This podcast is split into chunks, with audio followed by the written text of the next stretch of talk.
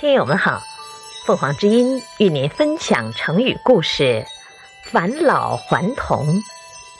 解释：由衰老恢复青春，形容老年人充满了活力。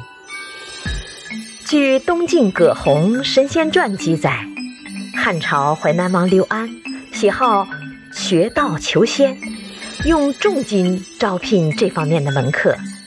一天，八位白发苍苍的老人前来求见，说有长生不老术，愿意奉献。守门人进去通报，刘安说：“他们自己都老态龙钟了，哪会有什么长生不老之术？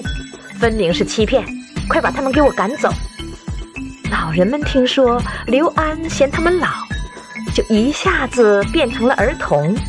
刘安一听，慌忙出来迎接。这个成语形容老人恢复了青春。感谢收听，欢迎订阅。